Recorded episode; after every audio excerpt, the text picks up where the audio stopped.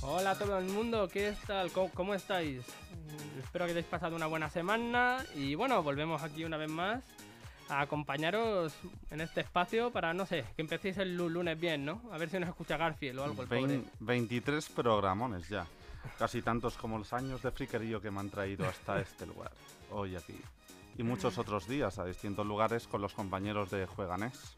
Menuda voz más radiofónica pones, tío. Sí, es la voz de radio. Buenos días.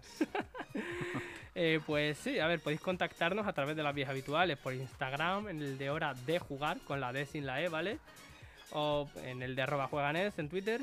Y bueno, por el correo electrónico, que ya os sabéis todos. Y, Y también podéis escuchar los programas en directo desde LGN Medios o en formato podcast a través de LGN Medios, Spotify o Apple Music.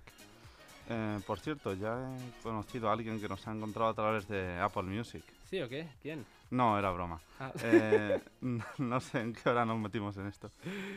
eh, pues en... ¡Hora de jugar!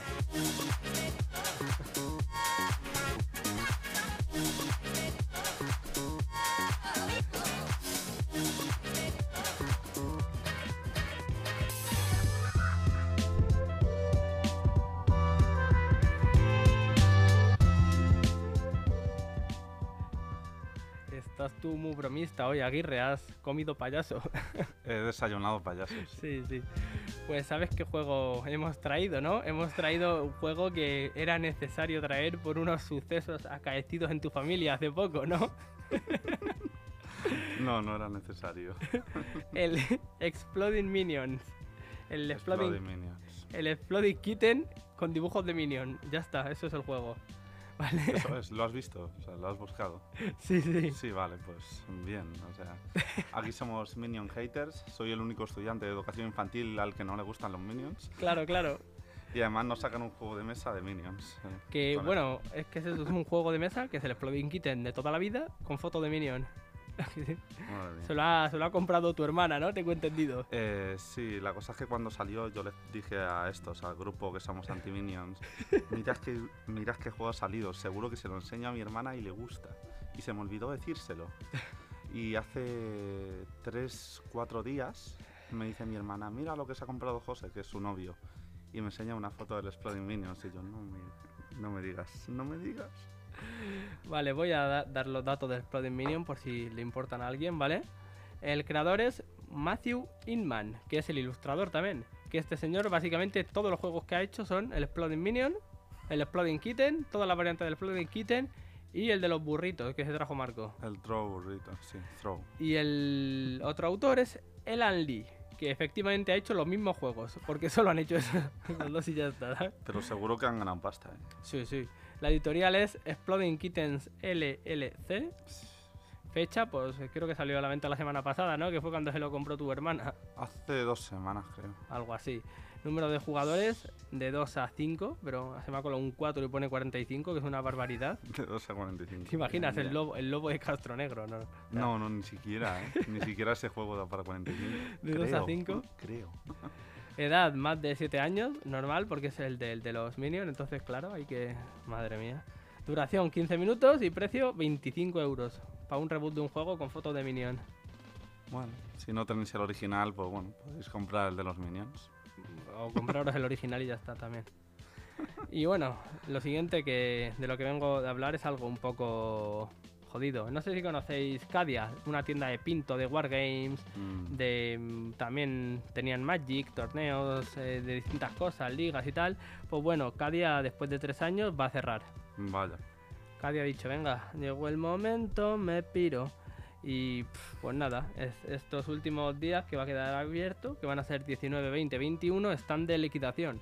Entonces la gente está, lógicamente, yendo como hienas a por cada artículo que está ahí a un precio ridículamente baratos.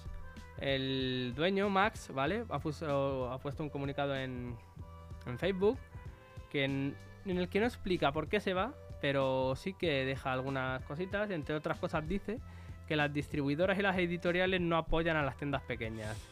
Mm. Es lo que él deja caer y así que no sé lo que hará. Se les desea suerte en los siguientes proyectos y tal, pero bueno. O sea, Elta además era bastante conocida porque había colaboraba con asociaciones como Oráculo del Sur, la asociación de Parla y tal, Sí. dándole material y de todo. Así que bueno, si os queréis pasar, yo seguramente vaya mañana para allá, para Acadia, para ver lo que hay, lo que no hay y tal. Pero además, en principio, iba a cerrar el día 30 y al final ya digo, cierra el 21. Porque han puesto Sí. un último post diciendo, tú que estáis viniendo aquí como llenas, estamos casi vacíos, ya cerramos el 21. Rollo, en verdad han puesto. "Eh, debido a la gran afluencia por nuestra liquidación de stock, al final cerramos el día 21. Ujú. Así que, pues eso, acercaros a ver las cositas que tienen, cómo las tienen y, y tal, y, y a ver si encontráis algo.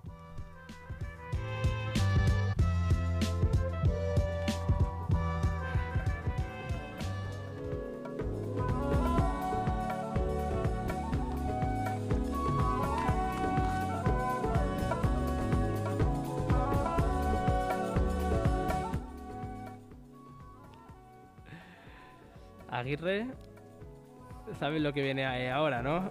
Ahora nos va a hablar aquí el señor Eden Venerador de un juego de mesa que nos encanta.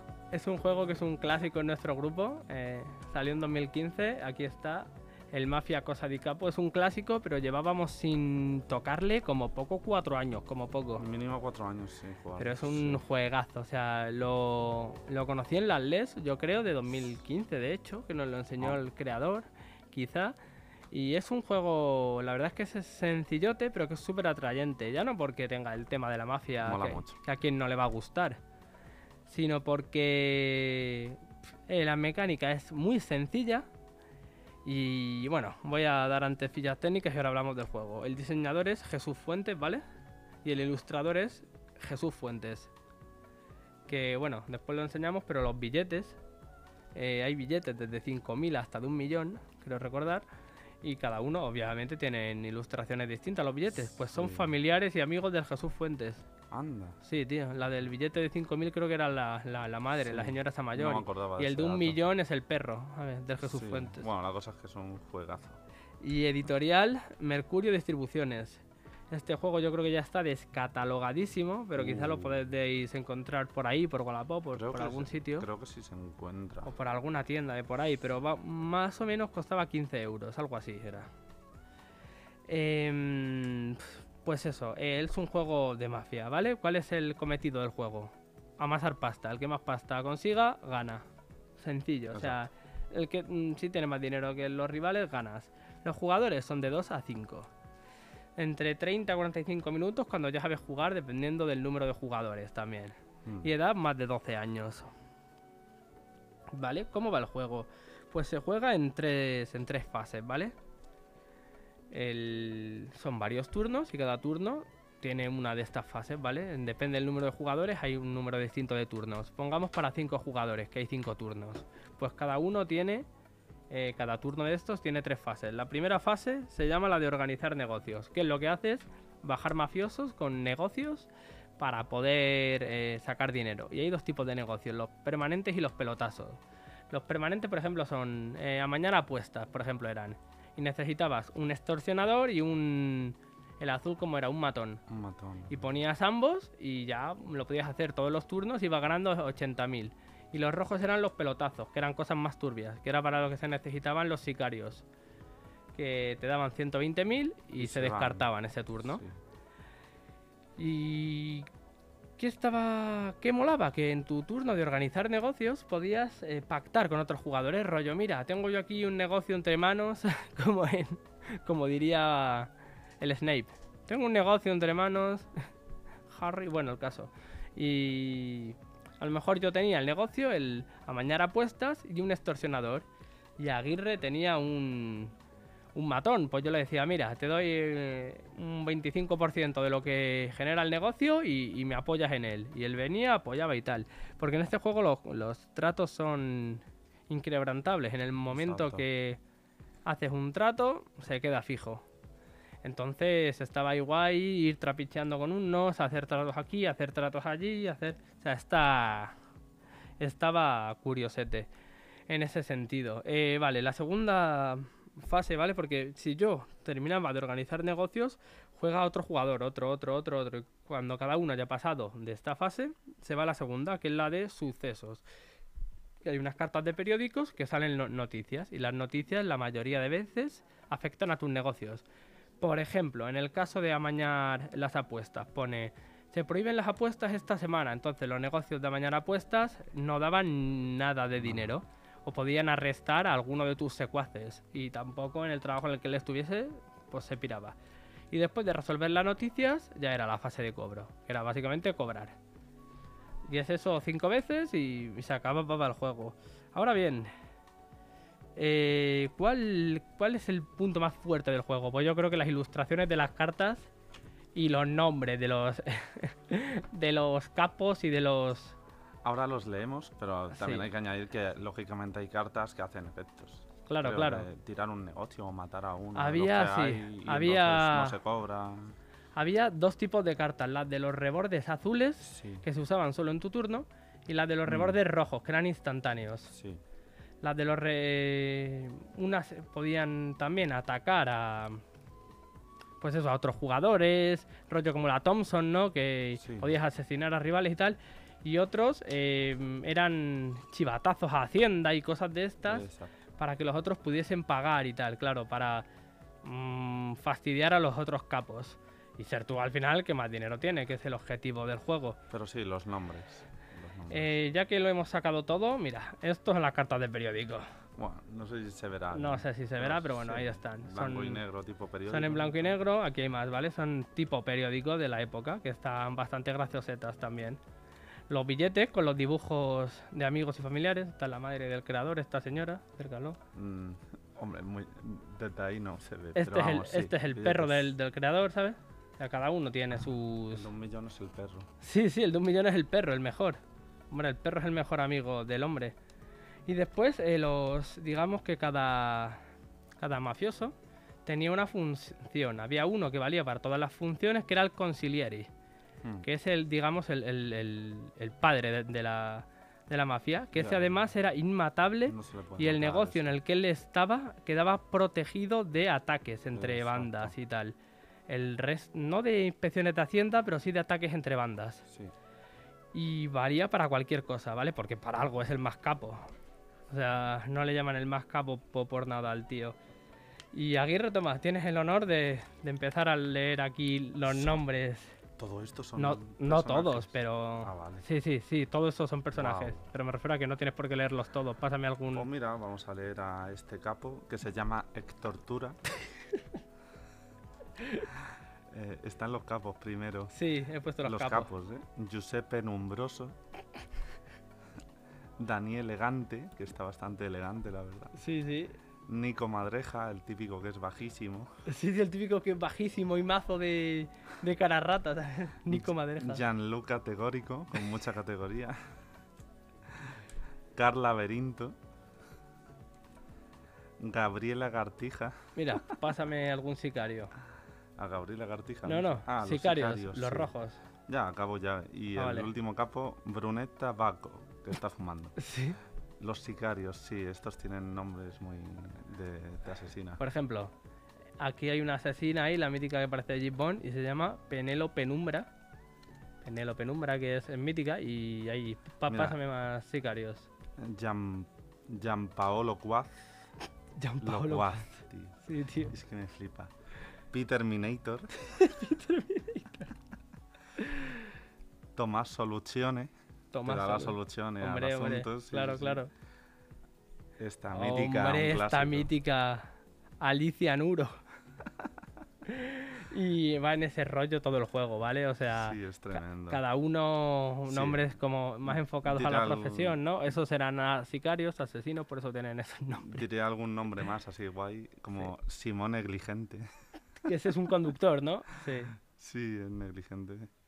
Eh, Pietra Picheo, este es muy bueno. sí, Pietra sí, sí. Picheo. Dan Temerario, Luquita Miedos. Ah, A Sí. Ya está, o sea, el juego da igual Sí, quién sí, gane. sí. La cosa es estarte riendo de los nombres memes que tienen todos los personajes porque sí. O sea, sin más. Es Tomás Soborno, que es uno que tiene contactos. Sí, sí, es un extorsionador, ¿no? El Thomas Tomás Soborno. Soborno, madre mía. Y Marco Acciones. O sea, nosotros hemos exprimido este juego, pero como Homer exprime cada centavo. O sea, una cosa increíble. Sí, sí. Le hemos dado más horas. Eh... eh, ah, hostia, piedra picheo. Sí, sí, aquí está. Trapacheo, Mítica. ¿Y qué Y más por- decir? Que no sé si lo encontráis, pero mm, a mí, o sea, nosotros lo compramos en su día. Yo ayer buscando juegos lo encontré Mm. en lo más hondo de- de- del baúl de mis juegos. De hecho, el mío llevaba tanto tiempo guardado que estas partes de la caja se le han quedado mm, blancas Sí. y por aquí estas están negras. Wow. Claro, claro, de que se había quedado algo Se así ha como... fundido. Sí, sí, se ha fundido. Bueno, pero- pues por eso antes eh, presenté a Eden como Eden Envenenador. Claro, claro. Y ahora no es Aguirre, es Arri... Agui- recompensa. Aguirre efectivamente. Compensa, claro, claro. Mi cabeza tiene un alto precio. Que va a hablar ahora pues de otro juego que yo no sé si es igual de meme o no es igual de meme Ni que de el, lejos, que el de Mafia. Cosa di Capo. Pero ya digo, o sea, un, un orgullo este juego. Algún día hablaré de un juego de mafia más, más serio que tengo en casa. ¿Cuál? El Omerta, el poder de la mafia. Es que creo Ah, que tú pues ni, no ni- lo, ni lo hemos yo jugado, todavía, ¿no? ¿no? Pero, y este es un juego, juego de estos largos, de Ya. ir creando negocios, tal, de dos, tres horas. Esto, esto se arregla en nada. Pues eso, Y este es- es juegazo. El juegazo, Además de gracioso, rápido y con todos los Sí, personajes eh. con nombres meme. Y en todas las partidas surgen amistades, odios, traiciones. Es, la- Sí. es muy, muy bueno. Y bueno, ahora aquí Aguirre Recompensa os va a hablar de The Mind, un juego corto, sencillo, de 2018, diseñado por Wolfgang Wurst, no sé, no sé cómo se pronuncia, es en alemán. Este es un hombre que tiene como 30 juegos, del cual yo solo conozco el de Mind, porque debe ser el único sí que ha triunfado a nivel internacional o al menos europeo. Y es un juego de 2 a 4 jugadores, de partidas de 20 minutos si se llega hasta el final, porque lo normal es perder muchas veces y rendirse. Perder muchas veces, ¿cómo? Ahora, ahora contaré por qué. Vale, Y edad 8 o más años, sí, bueno, es aceptable. Porque no depende de la habilidad, mm, la estrategia es individual, no, no la compartes con los, eh, con los jugadores, es un juego co- cooperativo y consiste en... No, no, antes de decir qué consiste, di el nombre de la editorial. Venga, listo. Ah, sí, sí, sí. El ilustrador es Oliver Fredenreich, ¿Vale? O algo así se dirá. Y la editorial es Nürnberg Stiergarten Verlag. o Hostia. algo así. Lo has dicho, yo creo que lo has dicho bien, ¿eh? Por Hubiese eso. dicho Nubenberg, Pielkarten, Verlag. Puede ser, es que mi, mi abuelo hablaba alemán y bueno. Alguna palabra, no, no hablaba alemán, pero estuvo en Alemania en los tiempos de la guerra. Tu abuelo el de los higos. Sí, el de un Hostia. céntimo de higos. Qué puto Entonces, amo. de acento, bueno. Eh, precio Qué bravo. 13-15 euros y ahora sí contaré en qué consiste. Vale. Hay, hay 100 cartas del número Vale. 1 al 100. Vale. 100 cartas del número 1 al 100. Ronda 1. Bueno, hay hasta 12 rondas. Ronda 1. Cada jugador tiene una carta. Vale. Sin comunicarse de ningún modo, ni con la mirada, ni hacer gestos, ni haber acordado nada anteriormente, tienen que echar los tres números. No hay orden de turno. Es, es- cuando uno quiera lo echa. Tienen que echar los tres números del menor a mayor. Pero qué demonios. Se empieza con vidas extra, lógicamente. Y un shuriken, que ahora diré para qué vale. Ronda 2 sería lo mismo con dos cartas cada uno. Y así hasta la 12, que son 12 números cada uno. Eh, las vidas. Del eh, menor al mayor. Sí, sí, sí, de menor a mayor. ¿Los números de la primera ronda se descartan luego? ¿O se vuelven a barajar? Se vuelven a barajar todos. Vale. Juraría. Ahora que lo dices, que- no, diría que sí, sí, sí. Sí, sí se barajan. Sí. Vale. Efectivamente, me acuerdo que había que estar barajando todo el rato. Em, bien, las vidas. Cuando se, se pierde una vida cuando alguien echa un número y otra u otras personas tenían números menores. Entonces estas dicen alto. Se pierde una vida, todo el mundo se descarta los números que sean menores al, que, al último que se ha echado y se sigue la ronda tal cual. Vale. Esto tiene una estrategia muy buena en rondas muy altas, que si tienes una que si tienes vida extra o incluso dos vidas extra, y tienes el 100, por ejemplo, y el lo hecho, Sí. y perdemos una vida, pero ya se acaba la ronda, porque no hay ningún número mayor que el 100. Ah, hostia, se acaba la ronda en cuanto... Claro, se, Nadie se- puede se sigue la ronda. Cuando se pierde una vida, se sigue la ronda por el número que se Ah, haya vale, echado. vale, Entonces, si es una ronda muy complicada, dices, mira, tengo el 100, lo he hecho, se acaba la ronda o el 99. Porque si queda uno, solo va a ser el 100 también. Eh, y los shuriken se pueden acordar, echarlos. Alguien dice, eh, un momento, echamos un- usamos un shuriken y si están todos de acuerdo, se usa. El shuriken lo que hace es que todo el mundo se descarte la carta ma- más baja, el número más bajo de la mano, para hacer un poco más sencilla la ronda. Más sencilla si el- la cosa era echarlo más bajos, ¿no? Siempre. Pero si todo el mundo se descarta un número, se vuelve menos complicada la vale, ronda. vale, vale. O si, por ejemplo, ves que el número más bajo que tenía alguien en la mano era el 90, dices, vale, ya sé que ese mm, no tiene números hasta más allá del 90. Entonces ya vas jugando con estrategia. La cosa es esa, que este juego no, no hay que hacerse señales ni llegar a acuerdos anteriormente.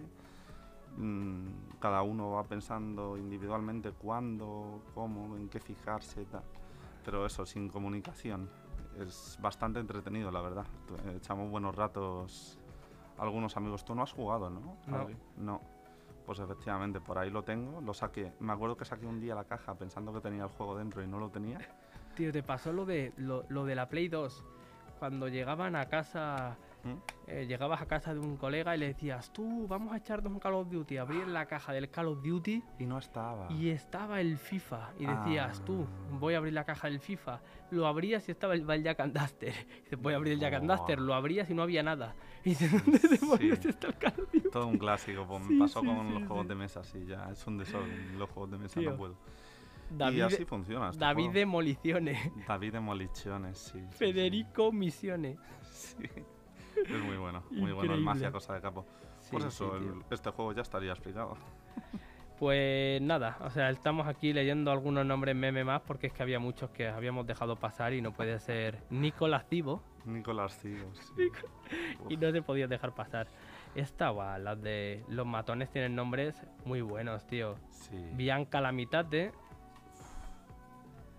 El, este se parece a un colega nuestro, no vamos a decir nombres, pero se parece a un coleguilla, Mm. que es Leonardo Dolores. eh, alguno guay. Alessandro Medario. Este Sí, está bueno. puesto por poner. Sí, ese, sí, la verdad es que no tiene rima de mafia. Nah, no tiene rima. ¿No? Pues. eh, ¿Cuál más nos queda? ¿El Leonora Punta? ¿Lo has.? Leonora Punta, eh, conductora, lógicamente. ¿Qué te voy a decir no tú? lo leí, ¿no? El.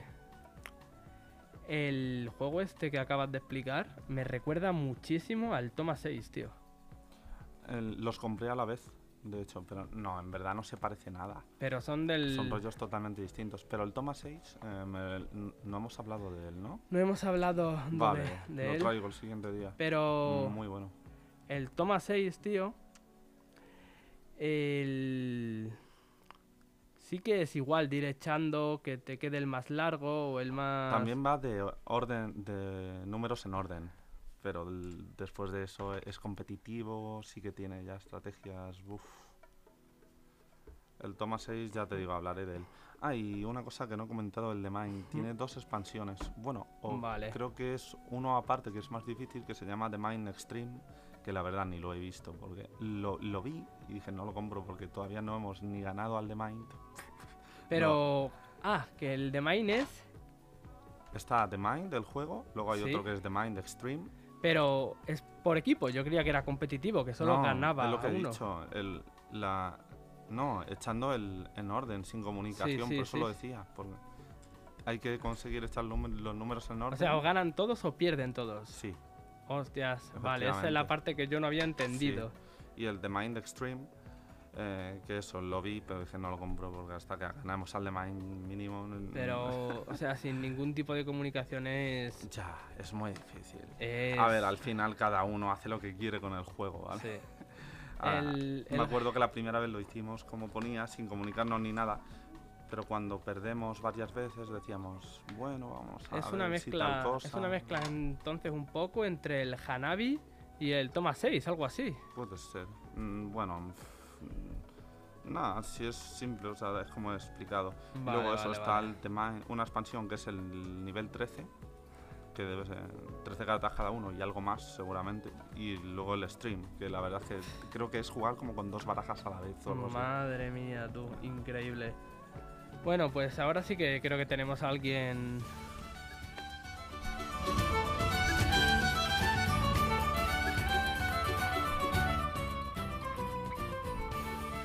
Buenas, ¿qué Hola, tal? Muy buenas, ¿qué tal? ¿Cómo estamos, días. Francis?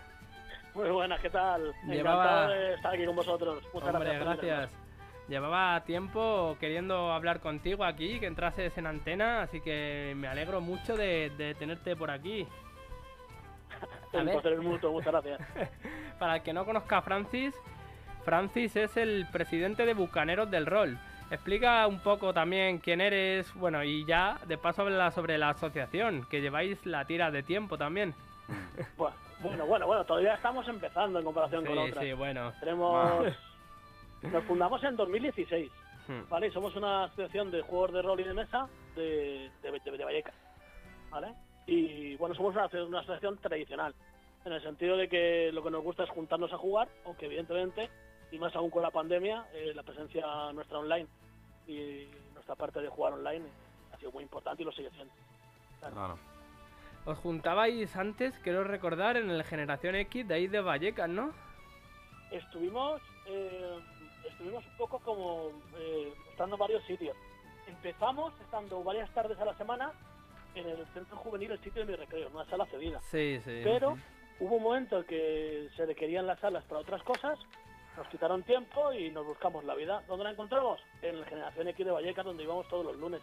Y algunos jueves hacíamos alguna cosilla más con ellos. Ahora se han trasladado a Coslada y seguimos teniendo relación con ellos Mm. porque son muy buena gente y siempre se apuntan a todo lo que le lanzamos. Pero por suerte, por suerte, por suerte hemos mejorado mucho en cuestión de espacio.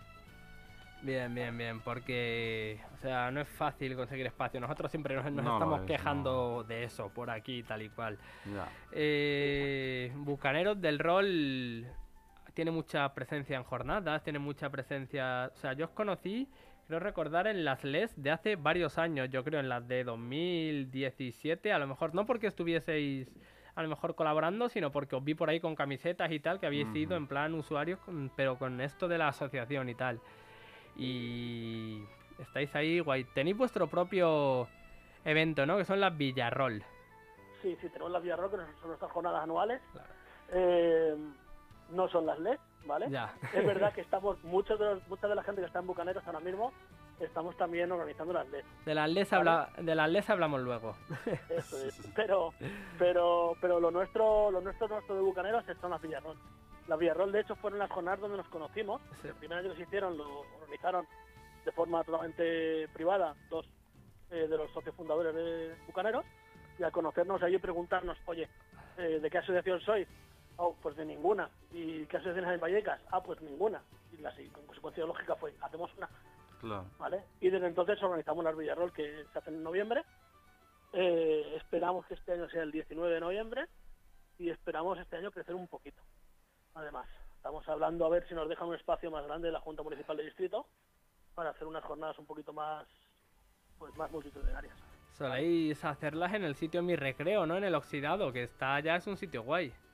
Sí, es un sitio guay, pero al, al final, fíjate, en 2020, justo antes de la pandemia, eh, digamos que llegamos al tope de gente que podía entrar ahí a hacer actividad, con 520 personas o así, ¿vale? Am, ¿Qué pasa?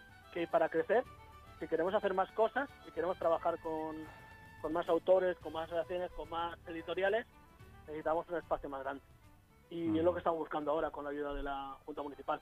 A ver si suerte. Mañana visitamos un sitio, no podemos decir todavía Vale, mucho vale. más, pero vamos a verlo.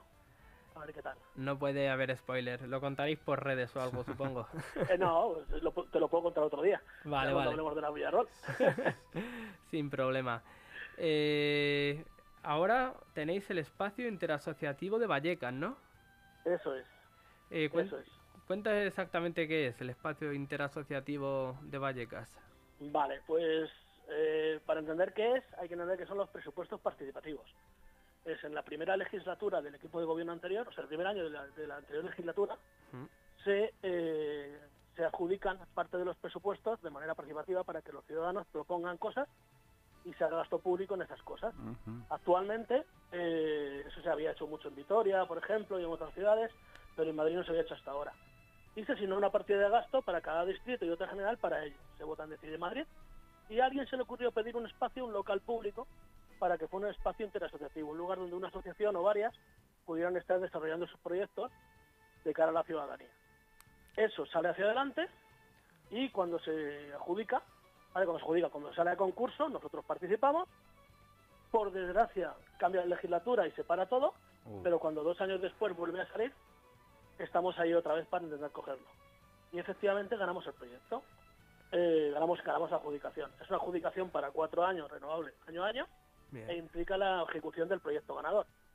Que el proyecto básicamente son como 115 actividades distintas, sí, 115 días de actividad, en la que hay desde eh, jornadas eh, lúdicas, eh, reuniones interasociativas, talleres, mesas redondas, emisiones, entrevistas, ah, pues todas las cosas que se nos ocurrió meter, casi todo relacionado con el ocio lúdico y lo que no lo está está relacionado con el aso- asociacionismo. ¿Vale? Contraer otras asociaciones para crear tejido. ¿Vale? Y bueno, ahí estamos, en plena ejecución. Llevamos desde el 1 de diciembre y estamos contentísimos. verdad. Es una Eh, maravilla. normal, normal. O sea, ¿os costó mucho conseguirlo, no? ¿O, cómo fue? Lo de, eh, ¿Los concedieron por los pliegos que han sacado del ayuntamiento y tal, pero os costó pillarlo? Claro, aquí está el tema de, eh, nosotros como asociación eh, tenemos tres patas, o tres principios fundamentales, tres pilares. Una es el de jugar, jugar y jugar, con más gente, más cosas, más veces. Fácil, ¿no? Otra es la de difundir la afición, ¿vale? Que nos ayuda a lo primero también. Cuanto más gente nos conozca, más gente va a jugar con nosotros y a más cosas y más veces.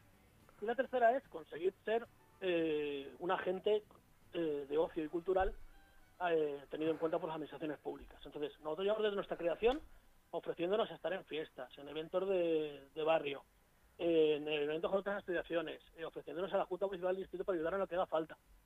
¿Qué pasa? Que de esa manera la gente te va conociendo. Cuando ve tu proyecto de repente, tú cuando ves un proyecto de alguien que no conoces de nada, pues lo puedes apreciar técnicamente, pero al final a todos nos duele la patata, Claro. ¿vale? Y si conocemos a alguien y sabemos que esa gente es de confianza y fiable, pues va a ser más, mucho más fácil que te valoren mejor, que te puntúen mejor para eh, juzgar tu proyecto. Entonces, después de seis años de trabajo eh, de trabajo continuo, que también es parte de nuestra de nuestra filosofía, de nuestros estatutos, eh, cuando participamos en el proceso, digamos que ya estamos muy bien valorados. Nos conocí mucha gente en la Junta Mm. Municipal del Distrito y a la hora de valorar el proyecto, pues mira, eh, Pues- se valoró positivamente, claro. claro. Pues de verdad, tío, enhorabuena porque es un, es un lujazo eso. Muchísimas o sea- gracias, porque es verdad que tendría que haber tendría que haber uno de estos en cada distrito Sí, y casi que en cada ciudad sí, de Es un sueño. en cada ciudad de Madrid, porque es, es importantísimo, ¿eh? O sea, es un, para que os, os hagáis una idea. Hemos pasado de tener, bueno, lo sabéis por, por cómo os movéis vosotros. Claro. Hemos pasado de tener una sala cuatro horas, eh, dos o tres tardes a la semana, a tener un lugar eh, 24-7, Claro. Claro. que te permite hacer además actividades de todo tipo.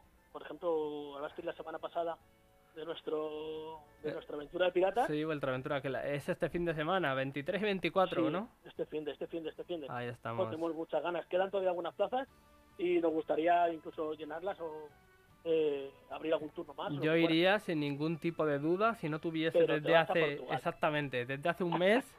Te has escuchado el programa, ya se ve. Sí, me desde, hace un mes tengo los, los billetes para irme a Portugal, entonces. mm.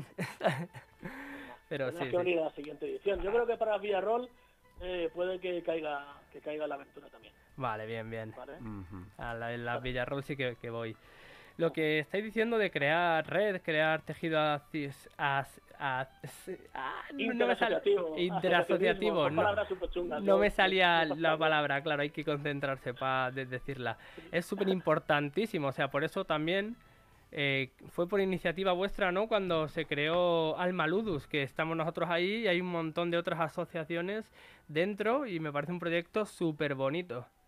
Sí, es un proyecto súper chulo. No, no solo fue cosa nuestra.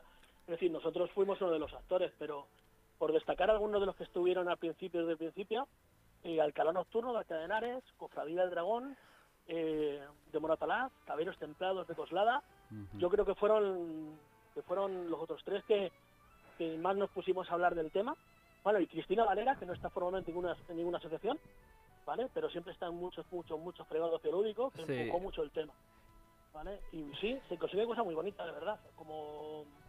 ¿Cómo es? Es una especie de, de fase beta de una federación de Sí, asociaciones. exactamente. Es una federación de asociaciones. Nosotros estuvimos en la primera reunión que, no- que nos invitasteis. Fuimos Gabriel, yo y, y Adrián, otro compañero. Y fue, un, fue algo precioso. A mí el proyecto me, me- me gustó muchísimo. Porque es eso, al final es colaborar, es crear tejido lúdico, es, es mm, que al final pues se crea un ocio responsable en todas partes, con apoyo, con distribución de unos a otros. De hecho, o sea, han entrado un montón de gente súper guay que a lo mejor se dedica a lo lúdico, pero no tanto a los juegos de mesa, como dijimos No. en la primera reunión en la que yo estuve, como la asociación Ether, que son unos crack y están siempre haciendo eventos de rol en vivo, de soft combat y de cosas así, y le ponen muchísimo trabajo y muchísimo empeño y les quedan eventos súper chulos. Exacto, de hecho además Ether se dedica a una cosa que es un pasito más allá incluso, que es que hace, hace talleres, actividades, eh, campamentos, ¿vale? De, de ocio lúdico, pero en plan, en plan como empresa también, ¿sabes? Por encargo, ¿vale? Cosa que a lo mejor una asociación no hace, pero Claro. ellos también lo hacen.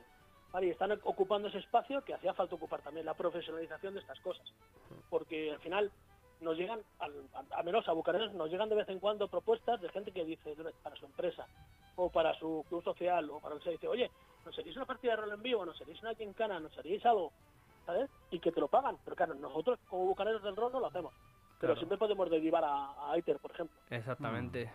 Sí.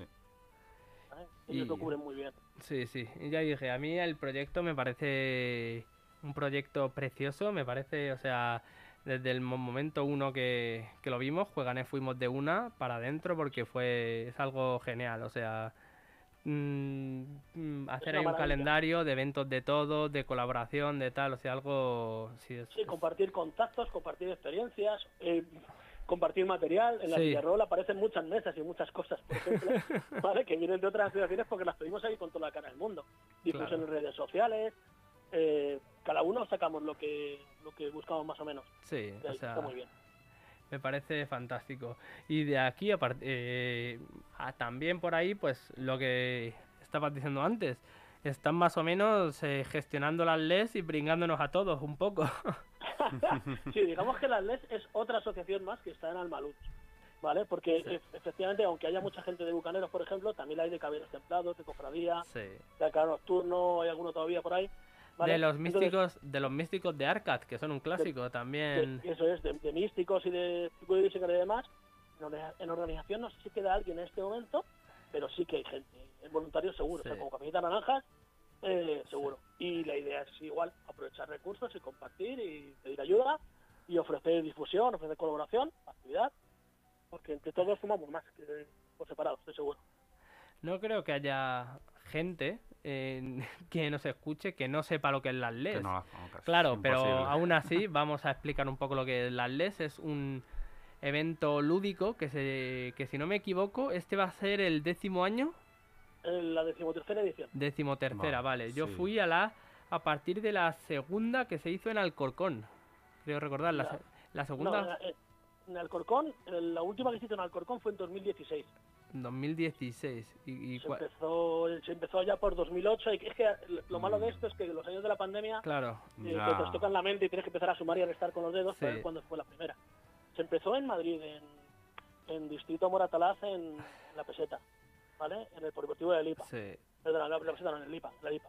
Y luego fuimos al Alcorcón. Pues Y en yo, Alcorcón se estuvo en dos sitios. yo empecé a ir a la primera de Alcorcón. Ahí hace, vete a saber, Oh, ve- hace mu- muchísimos años. vete a saber mía. cuantísimos años, sí, sí. Yo, yo he ido a seis ediciones, de 2014 y a 19, claro. Sí, o sea, y Sí. bueno, es un evento que mm, es un evento lúdico solidario, ¿vale? Solidario porque, entre otras cosas, pone un mercadillo en el que cierto porcentaje es dedicado a causas sociales, todo el mundo puede llevar y vender al precio que considere oportuno y, eso, y se dedica parte a causas sociales, mm, se dona al banco de alimentos, hay un montón de protos, actividades, o sea, bueno, cuenta tú también, Francis. Bueno, pues sí, más o menos son unas jornadas que tienen vocación de, llegar a todas partes, empezar a colaborar con, con todos los agentes del sector del ocio lúdico. Desde, desde autores hasta consumidores, pasando por editoriales, por tiendas, por distribución, eh, por artistas gráficos, ¿vale? Por ejemplo, artistas gráficos. Esta edición, que es la edición número 13, ¿vale? Nos la, el cartel lo va a hacer Joan 13, ¿vale? Del sistema de 13, que era, Mm. o sea, la, la- la broma era fácil y estaba conseguida, ¿vale? Que Sí, es amiguete, sí. siempre ha estado en las LEDs y demás, y este año le hemos dicho, le hemos liado, le hemos dicho danos el cartel, ¿vale? Eh, que al final esto pues, pues le encanta igual. ¿Y cómo se consigue eso? Pues juntándonos tres días, en este caso va a ser en el Centro Deportivo Municipal de Aluche, donde estuvimos ya en el 17 y en el 18. Un, sitio Y- que la verdad está bastante, bastante bien, el, Muy bueno. el polideportivo de Aluche. El sitio de Villaverde era increíble, pero el polideportivo de Aluche mo- mola un montón. Yo es que además es un sitio al que le tengo cierto cariño porque mis abuelos vivían por allí y claro, yo cuando me quedaba con ellos iba a la piscina que está ahí también, entonces... Sí, sí, sí, pues eh, volvemos, volvemos allí eh, en, en parte porque, porque no fue posible cerrar eh, la nueva edición de la nave y en parte porque desde Latina nos vinieron, nos vinieron con muchísimas ganas de echar una mano y de ayudarnos de la Junta Municipal del Distrito de Latina, lo cual agradecemos un montón y, y vamos a por ello. De hecho, este año han acometido mejoras y las antiguas pistas de hockey, ¿vale? Ahora están las dos cubiertas y las tendremos llenas de actividad, por ejemplo. Entonces, tiene, tiene como un poquito, tiene menos espacio dentro del pabellón principal, pero tiene más espacios exteriores que pueden ser habitados con actividades. Yo creo que va a mejorar en ese sentido. Toda la zona de, de jardín que hay y de sombras con árboles y demás son cosas que tampoco estaban en la nave. Así que mira, Claro. unas cosas se pierden, otras cosas se ganan. Genial, genial, genial.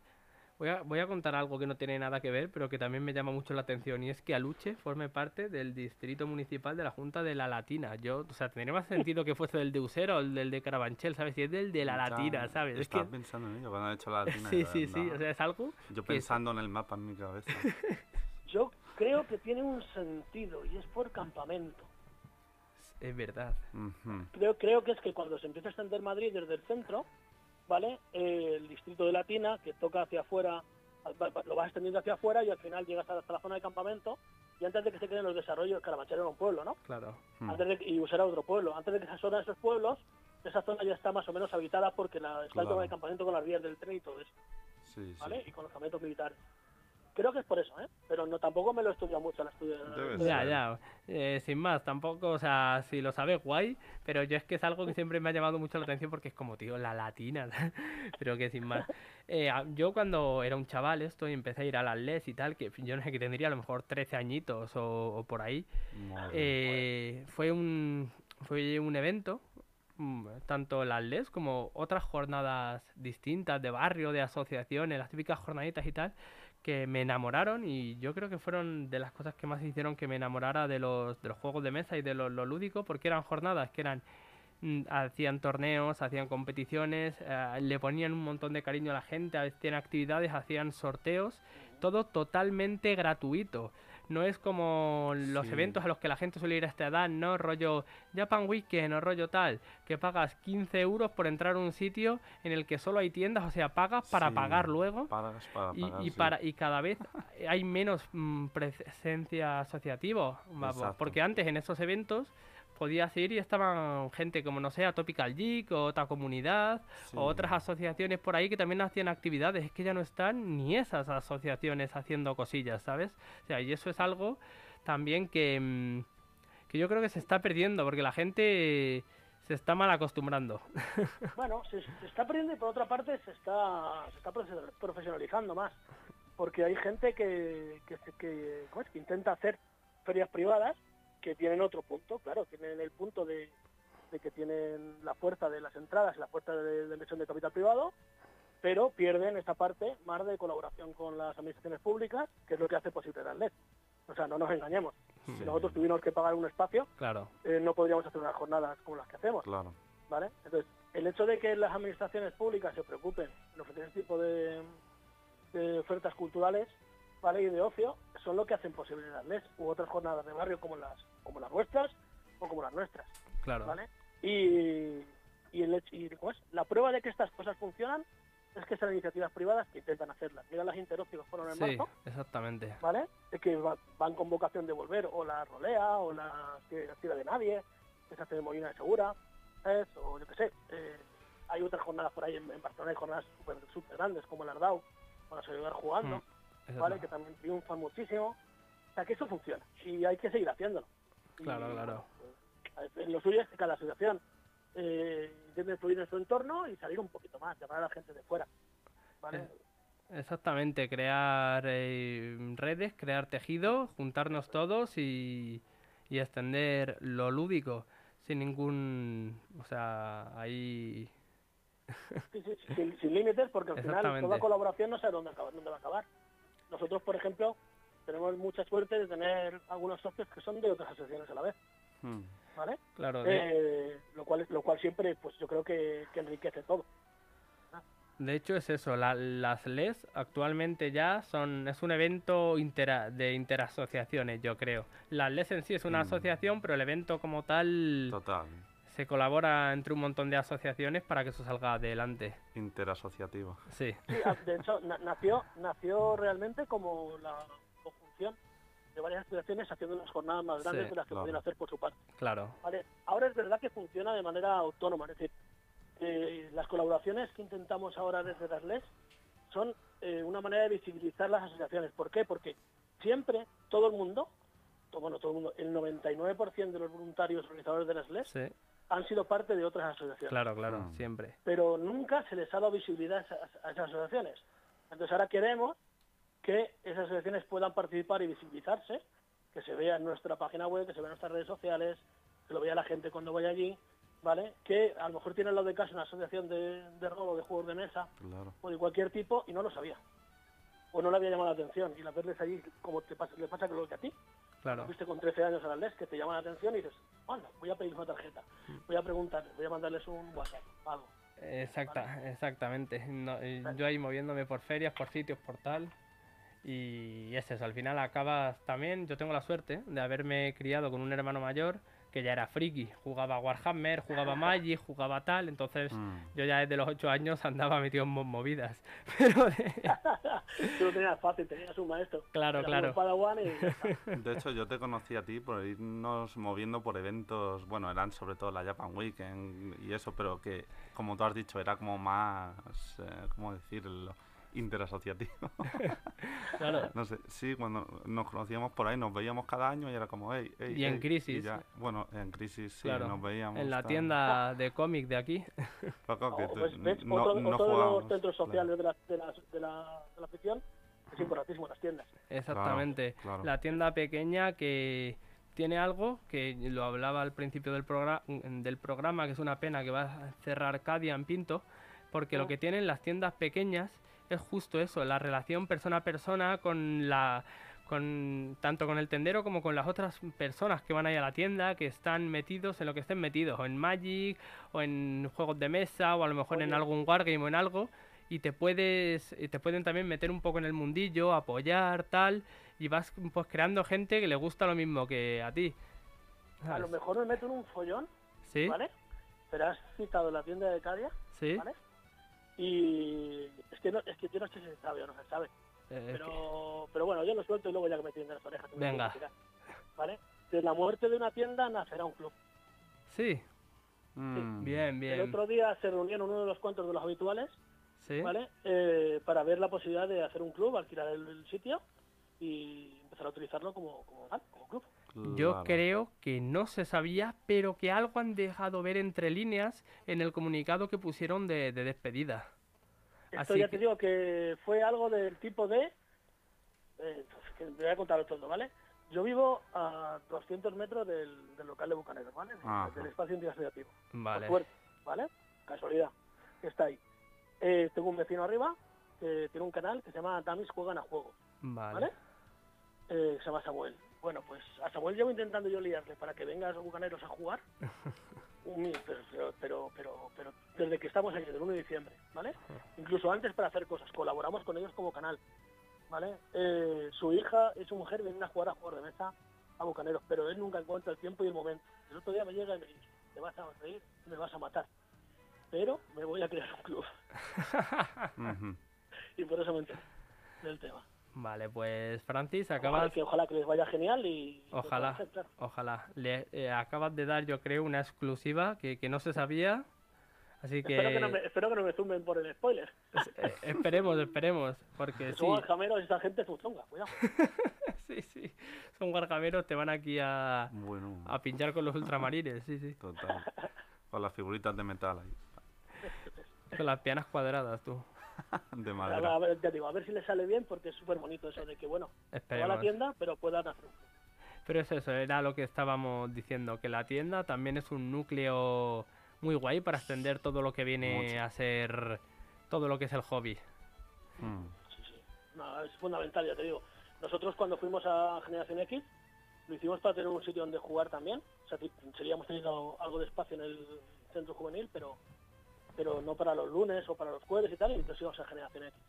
Y de allí salieron varios de los socios más activos actualmente en la asociación, que nos conocieron allí y dijeron, oye, pues eh, me, me quiero apuntar, me quiero animar, ¿qué puedo hacer?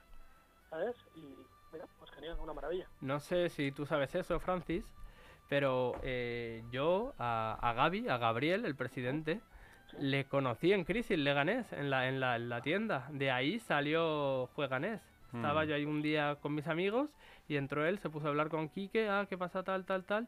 Y preguntó si había alguna asociación. Y yo sin conocerle de nada le dije, mira, no hay. Pero llevo yo mucho tiempo queriendo montar una. Si tú tiras para adelante, voy, voy contigo. mm. Y así, y de ahí surgió Jue- Jueganés. Sí, tío. Joder, ¿ves? Es que de historias de esas están regadas todas las tiendas, estoy, estoy segurísimo. Porque mira, eh, yo de repente estábamos jugando un día, eh, estábamos jugando un día en Y de repente me llama Alfonso, el dueño de la tienda, y me dice, oye Francis, ¿puedes hacer fuimos ahorita? Y me voy a donde los, los armarios de rol y me dice, es que estos chicos quieren saber lo que es un juego de rol y probar a jugar. Y, estaban, estaban eh, tres chavales, ¿vale? De 17, 18 años, preguntando en plan tal, estuvimos hablando media hora y ahí salimos con los teléfonos cambiados, un grupo de WhatsApp, se apuntaron estos tres más y empecé a dirigirles Pathfinder, porque lo que dijeron, decidieron jugar más o menos con los personajes guiados, poquito a poquito creado con ellos y demás, todo explicado total, y estuvimos jugando como ocho meses seguidos Ujú. y ellos se fueron haciendo todo lo de la asociación, ¿sabes? O sea, eh, que eh, empezaron por la curiosidad de que es un juego de rol y acabaron metidos hasta el fondo, ¿vale? Entonces es una, mara- una maravilla, de verdad. Sí, sí. Además, todos chavales que no habían probado nunca el rol, no sabían lo que era de ninguna manera para ellos. Mm. O Así que sea, sí, historias perfectas todas, la verdad. hmm, historias fantásticas y, la, la verdad es que increíbles. Así que eso, desde aquí todo el apoyo a los pequeños negocios porque son los que los que mueven el hobby, en verdad. Sin duda, sí. Sí, sí, yo estoy seguro que es una, una base importantísima.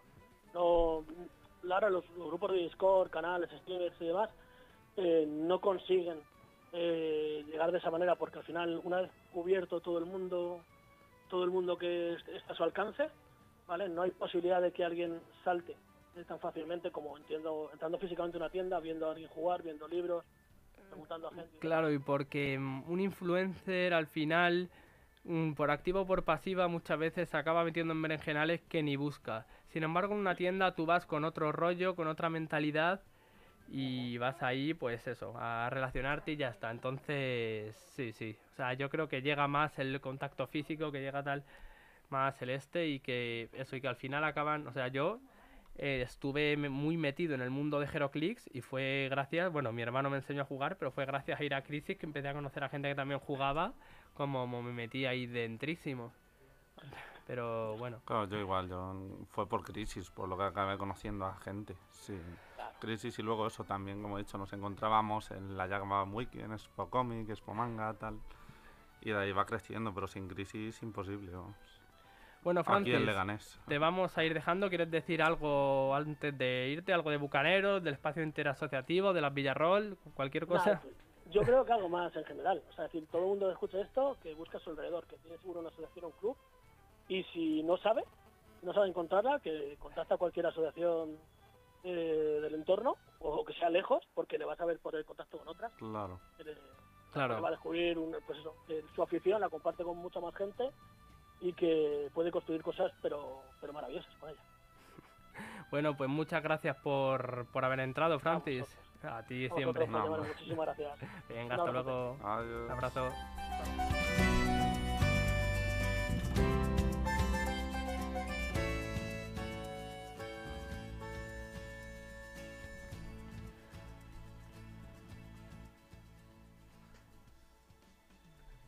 Bueno, Aguirre, acabamos de. Pues eso, de hablar con Francis. ¿Qué te ha parecido? Mm, La verdad es que es maravilloso lo que nos ha contado de ese idílico mundo en el que te ceden un espacio interasociativo. Madre mía, ojalá existiese eso por aquí. Ya te digo, sí, reflexiones muy buenas y todo muy guay. Pero llegó la hora, la hora de despedirse.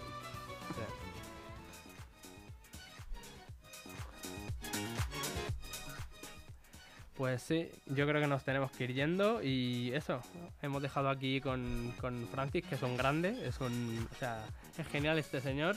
Pero bueno, como ha dicho, si queréis más información o algo, nos podéis contactar. ¿Desde dónde nos podéis contactar?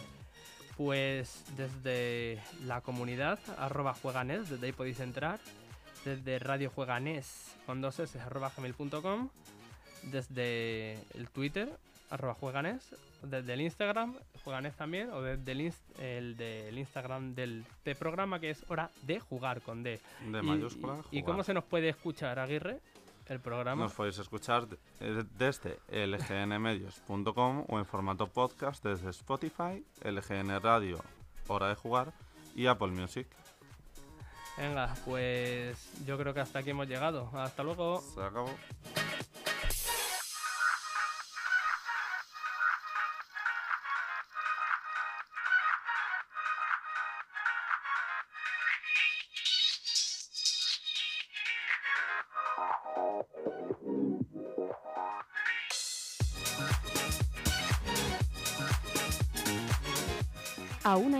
Que piensan que la radio debe sintonizarse. Nosotros no. Descárgate la app de LGN Radio en Google Play o App Store. Aún hay algunos que piensan que la radio debe sintonizarse. Nosotros no. Descárgate la app de LGN Radio en Google Play o App Store.